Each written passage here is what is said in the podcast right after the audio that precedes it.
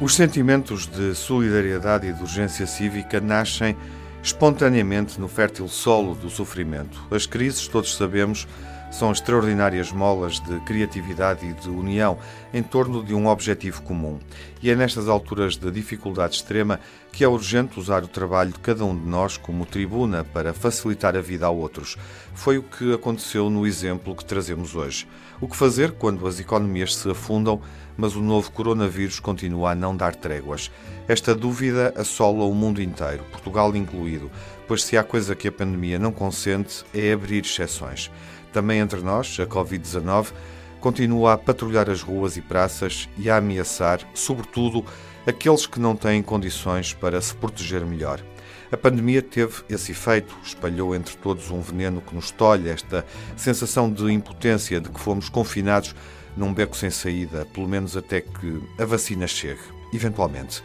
E quanto mais ameaçados nos sentimos, menos conseguimos contribuir.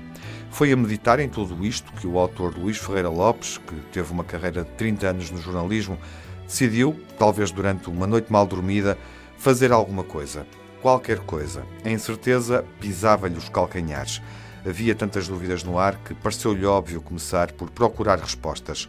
Como as boas ideias surgem melhor acompanhadas, e não fosse esta a pandemia da Covid-19, ele juntou numa lista precisamente 19 nomes, entre empresários e especialistas em economia e gestão, e pediu-lhes soluções para desatar este nó. Dessa consulta resultou um livro a que ele deu o título Esperança e Reinvenção Ideias para o Portugal do Futuro. Não é um programa daqueles que se aplicam em 10 passos, mas constitui um ponto de partida. O livro chegou às livrarias no passado dia 7, dia 7 de julho, tem o prefácio do presidente Marcelo Rebelo de Sousa e conta com as ideias de alguns dos mais importantes gestores, economistas e académicos portugueses. Sem recurso a agendas ideológicas, reflete sobre o nosso futuro, propondo soluções concretas para enfrentar a pandemia, a crise económica que está associada a este momento e este futuro que nos parece assombrar.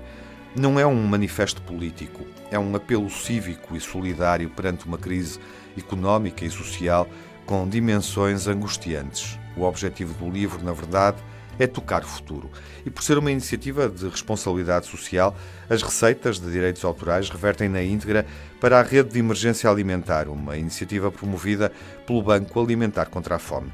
No final, fica a certeza de que quando se investe na imaginação humana, sentimentos e fantasia, o céu pode ser o limite.